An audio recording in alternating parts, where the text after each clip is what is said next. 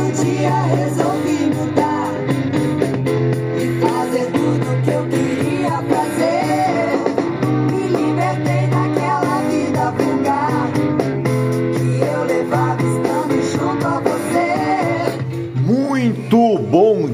dia! Seja bem-vindo ao Morning Galo da Central do Investidor, a sua dose diária de informação, bom humor, história e muito rock and roll. A Central é o braço educacional do Grupo Esperato, um escritório de investimentos ligado à XP com 12 anos de história e mais de 11 mil clientes e que está de braços abertos para lhe atender em todo o nosso Brasil varonil.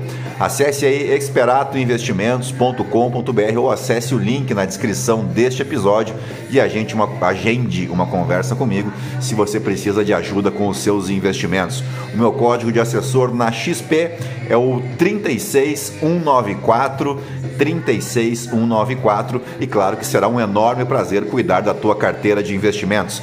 Eu sou o Felipe Teixeira e ao som da nossa eterna rainha do rock, Rita Lee, que nos deixou ontem aos 75 anos, ela que vinha sofrendo há bastante tempo, né, lutando contra um câncer, finalmente descansou em paz a nossa eterna rainha do rock and roll brasileiro. Nós vamos destacar o que de mais importante deve movimentar o mercado financeiro nesta quarta-feira, 10 de maio. Faltam 235 dias para acabar o ano e 4 dias para o Dia das Mães.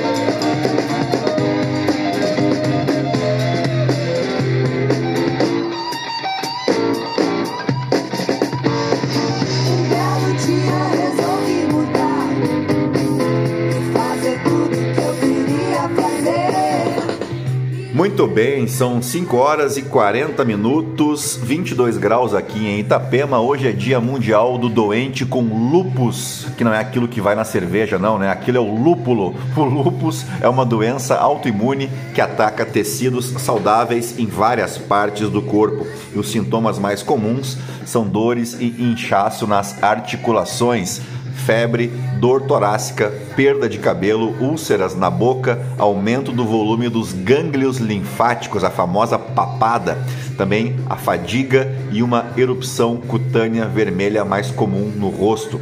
A causa da doença ainda não é conhecida, tampouco a sua cura. Aqui no Brasil, hoje é aniversário da Associação Chapecoense de Futebol, a nossa gloriosa Chape. Também é aniversário da cidade de Maringá, no Paraná, que é a terceira maior cidade do estado e a sétima da região sul do Brasil em relação à sua população, considerada inclusive uma das cidades mais arborizadas e limpas do Brasil. Também aniversaria a cidade de Itaperuna, no Rio de Janeiro, Venda Nova do Imigrante e Laranja da Terra, no Espírito Santo, a cidade de Lagoa Vermelha, lá no Rio Grande do Sul, a terra da amizade. Também aniversaria cidades catarinenses de Correia Pinto e Otacílio Costa. E por fim, as cidades de São Geraldo do Araguaia, Paraupebas e Curionópolis, isso tudo no Pará. Curionópolis, que também é a Las Vegas da Amazônia, né? A cidade que abriga aí o distrito da Serra Pelada, que foi o local, você sabe, de operações aí do maior garimpo a céu aberto do mundo, isso durante a década de 80. E quem nasce lá, na Serra Pelada, além de nascer pelado, não é curioso, não, é curionopolense ou curionopolitano. Que beleza, hein? Também é dia do campo, dia da cavalaria e dia da cozinheira. Ufa, quanta coisa, né? E agora sim, depois de embevecer vocês com tanto conhecimento, vamos direto ao que interessa. Mas antes, se você gosta do conteúdo aqui da Central, nos ajude indicando, compartilhando o nosso podcast com um amigo, uma amiga, também clicando no coraçãozinho para curtir o nosso podcast, ah, ali na avaliação das 5 estrelas. Tudo isso para somar aos mais de 1.500 ouvintes diários espalhados em 50 países mundo afora que não se misturam com a gentalha. Você pode me seguir também no Instagram, no Felipe underline ST. E é isso aí, gentalha, gentalha, gentalha. Vamos operar.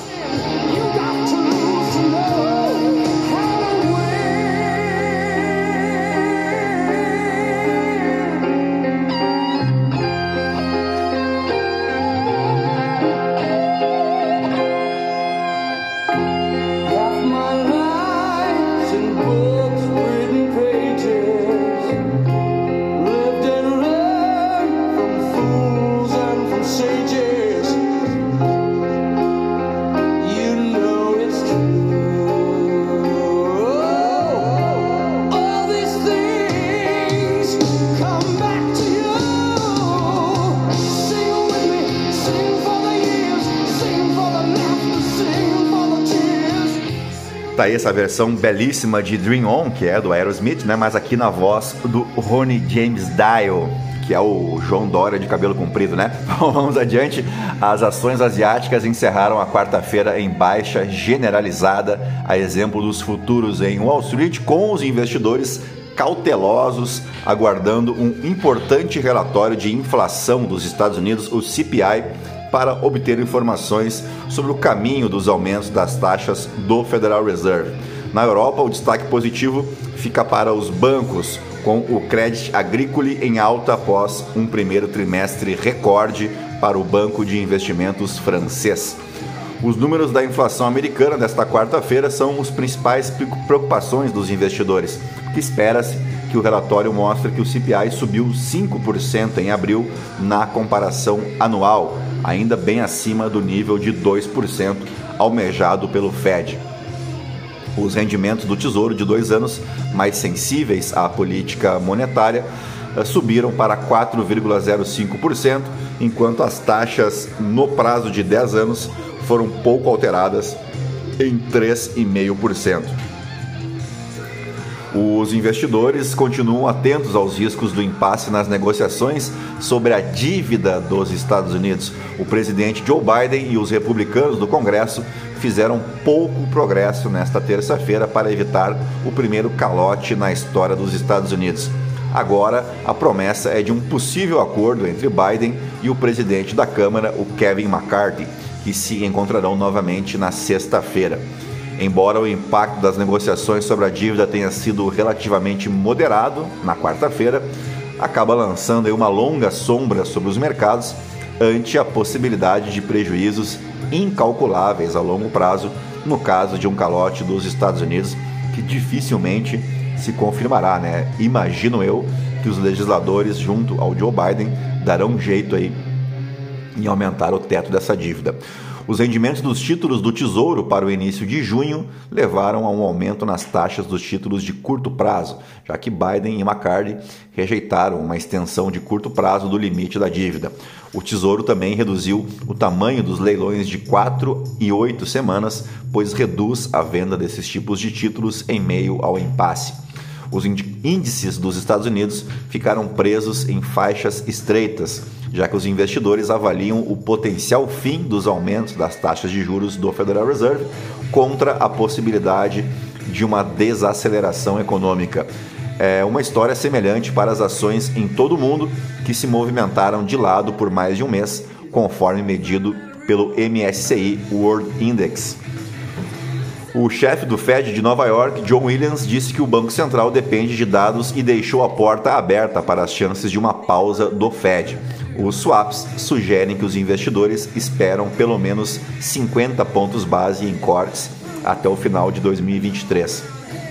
Por aqui, a presidente do STF, a ministra Rosa Weber, marcou para 17 de maio, semana que vem, quarta-feira que vem, o julgamento de várias ações que podem definir as regras de responsabilização das empresas que operam as redes sociais.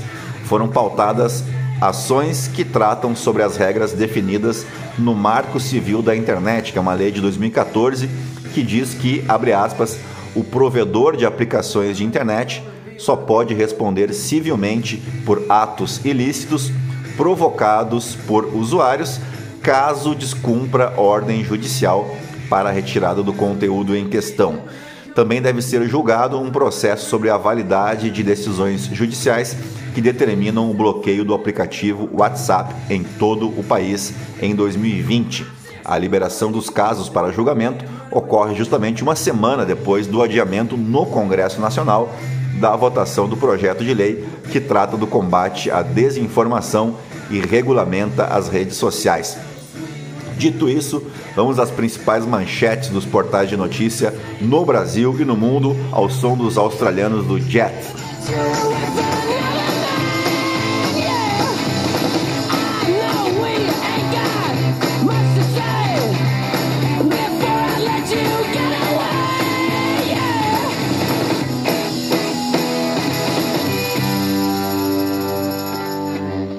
Said, Are you gonna be my girl?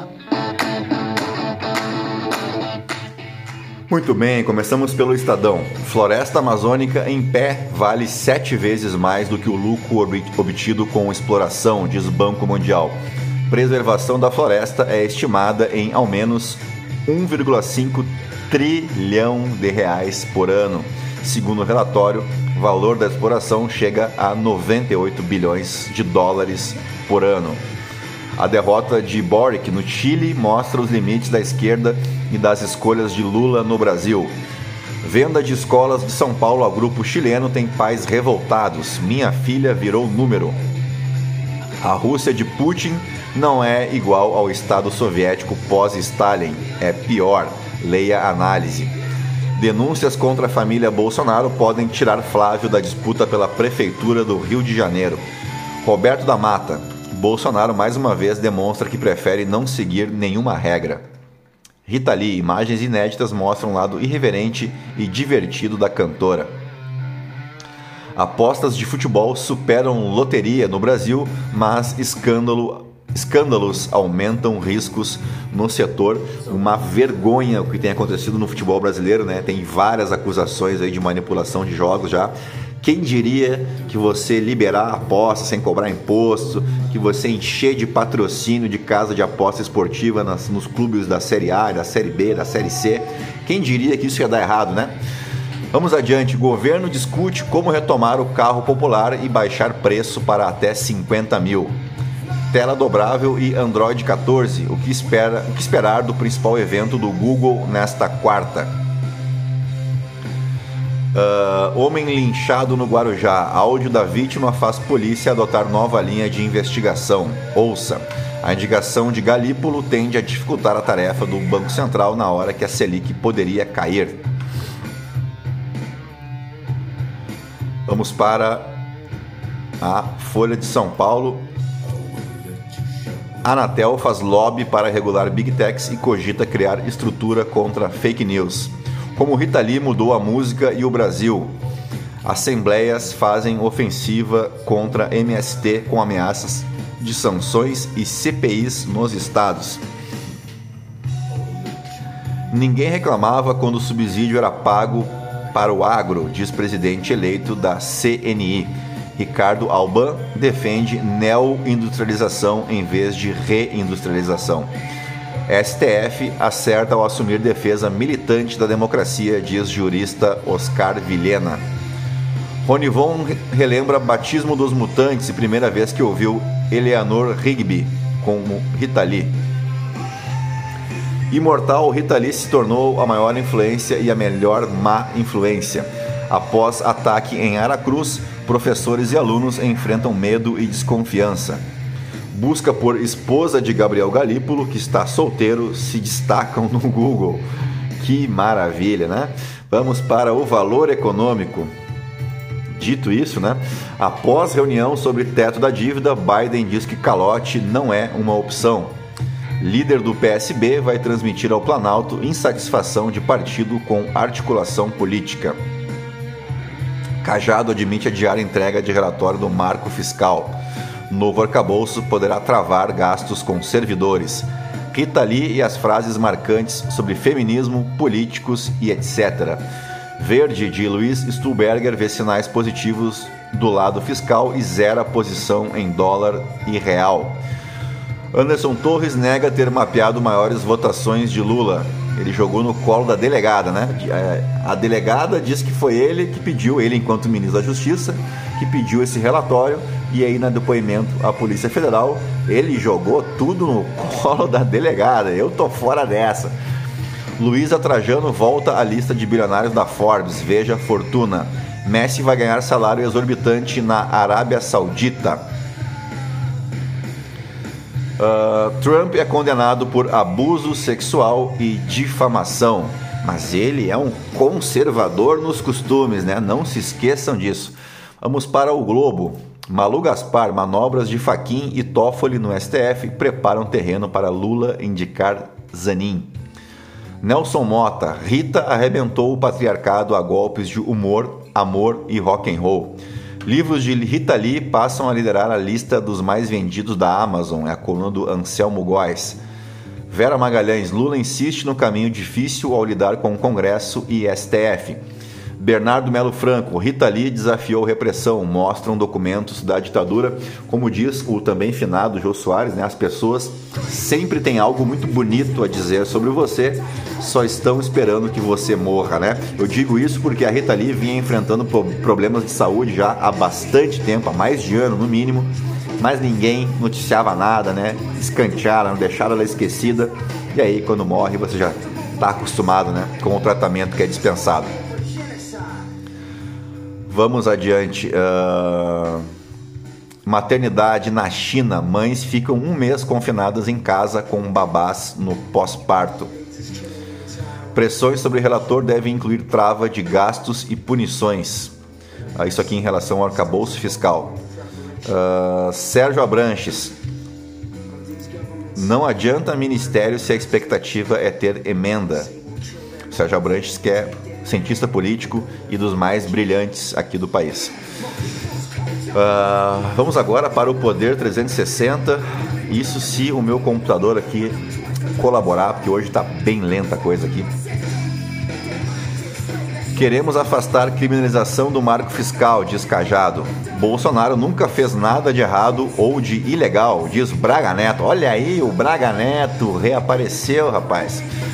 Premier holandês discute guerra com Lula sem concessões. O sem concessões está entre aspas, tá? Leia como votou cada senador na aprovação da Lei Geral do Esporte. Ministério Público dá prazo para Telegram explicar nota contra a PL das fake news. Uh, Portal Metrópolis morre aos 75 anos, Rita Lee, ícone do rock and roll brasileiro.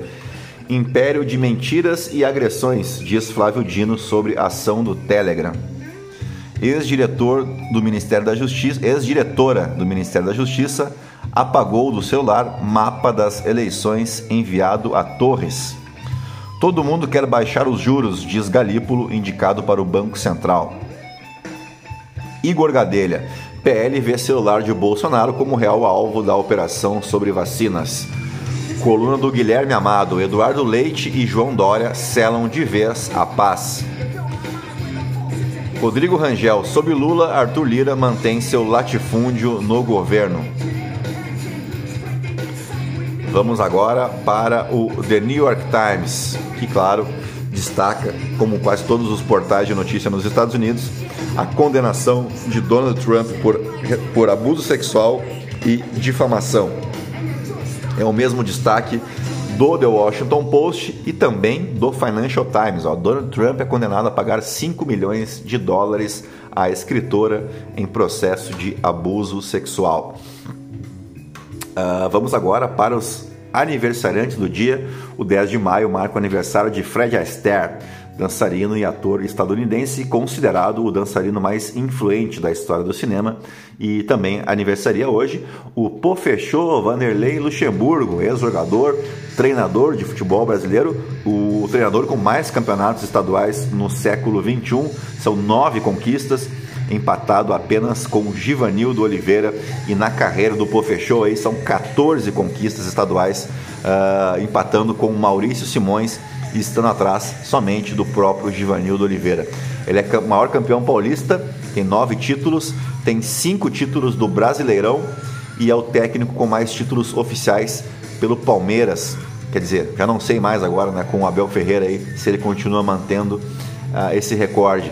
É o treinador com mais vitórias na história do Brasileirão, são mais de 350 e treinou grandes equipes do futebol brasileiro. Ficou um pouco mais afastado nos últimos anos, mas agora, recentemente, reassumiu o Esporte Clube Corinthians Paulista e, claro, que ficou conhecido, né, além da sua passagem pelo Real Madrid e pela seleção brasileira, mas ele ficou muito conhecido por chamar o Marcelinho Carioca de moleque chafado, né? ao vivo, em redes nacional, o que não deixa de ser uma grande conquista também.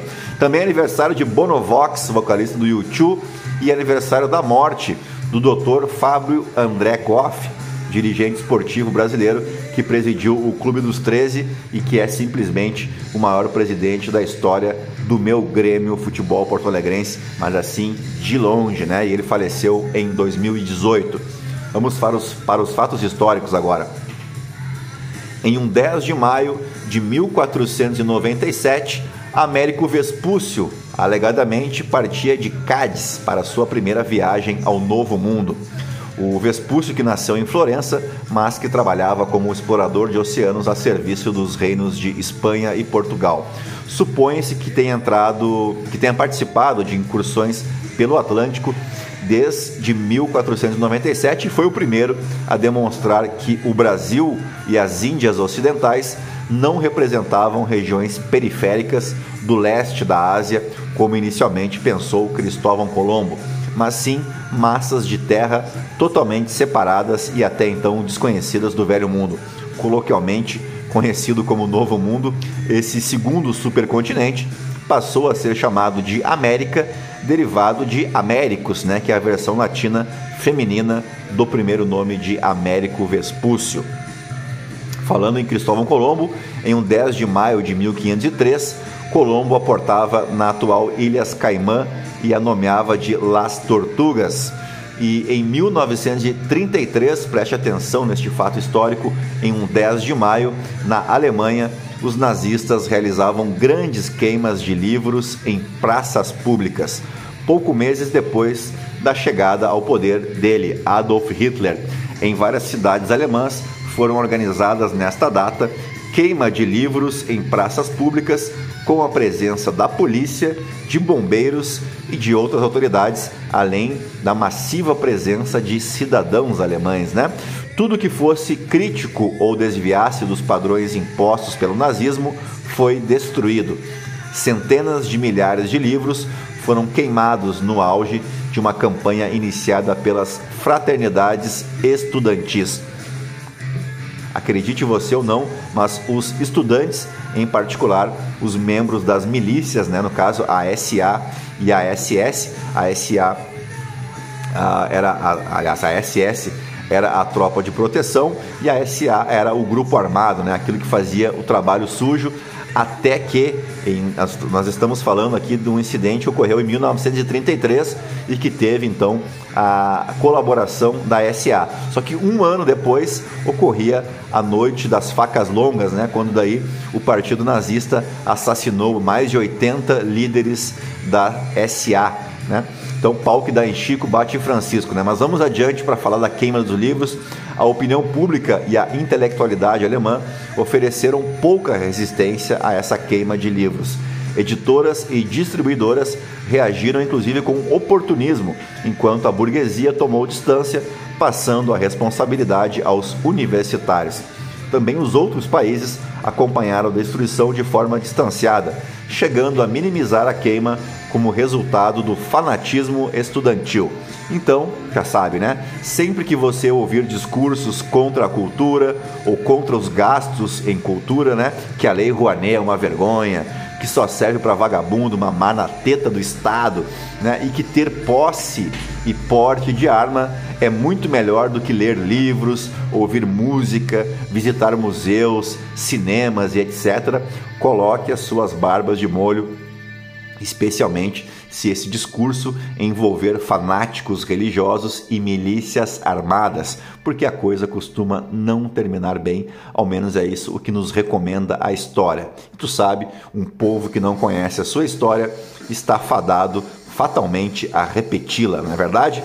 Mas ainda bem que aqui no Brasil a gente não corre nenhum tipo de risco, porque a turma aqui vota bem que é uma barbaridade, né? E se tu acha que o PL das fake news é uma séria ameaça né, de censura contra a democracia e tudo mais, adivinha, né? Que tal você largar o Zap Zap e o Twitter por uma horinha só e ler o projeto de lei antes de sair passando vergonha? Que tal, né? Acho que é uma boa ideia. O projeto de lei que já foi aprovado no Senado Federal tem 11 páginas apenas, né? São 10 páginas praticamente, que tem a capa e as referências bibliográficas. Então são 9 páginas. Acho que é mais fácil você ler o projeto de lei do que embarcar nessa onda de mensagens falsas sobre o projeto. E dito isso, deu pra bola. Um bom dia a todos. Fiquem na companhia de Led Zeppelin. Eu volto amanhã. Tchau, fui.